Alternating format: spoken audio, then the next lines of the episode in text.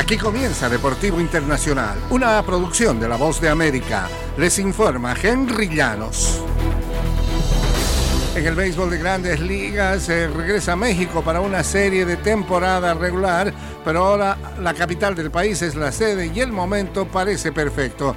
Los padres de San Diego jugarán contra los gigantes de San Francisco este fin de semana en el estadio Alfredo Harp Helú de la Ciudad de México, donde los fanáticos están ansiosos por ver más béisbol después de la gran actuación de México en el reciente Clásico Mundial.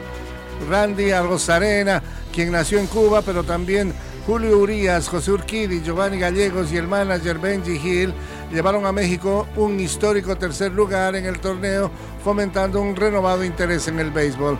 Estas dos semanas del clásico son probablemente las que más se ha hablado de béisbol en la historia, dijo Horacio de la Vega, presidente de la Liga Mexicana de Béisbol.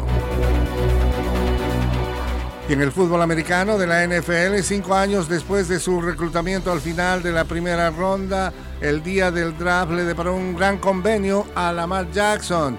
El mariscal de campo de los Ravens de Baltimore llegaron a un principio de acuerdo por cinco años con Jackson, quien se ha convertido en el jugador mejor remunerado en la historia de la NFL. Baltimore y Jackson pactaron por cinco años y 260 millones de dólares, de los que 185 están garantizados, según dijeron los responsables.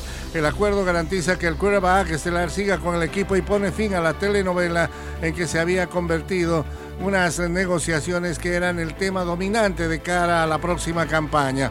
El convenio de Jackson supera el de 255 millones de dólares y cinco años que los Eagles de Filadelfia suscribieron con Jalen A comienzos de este mes.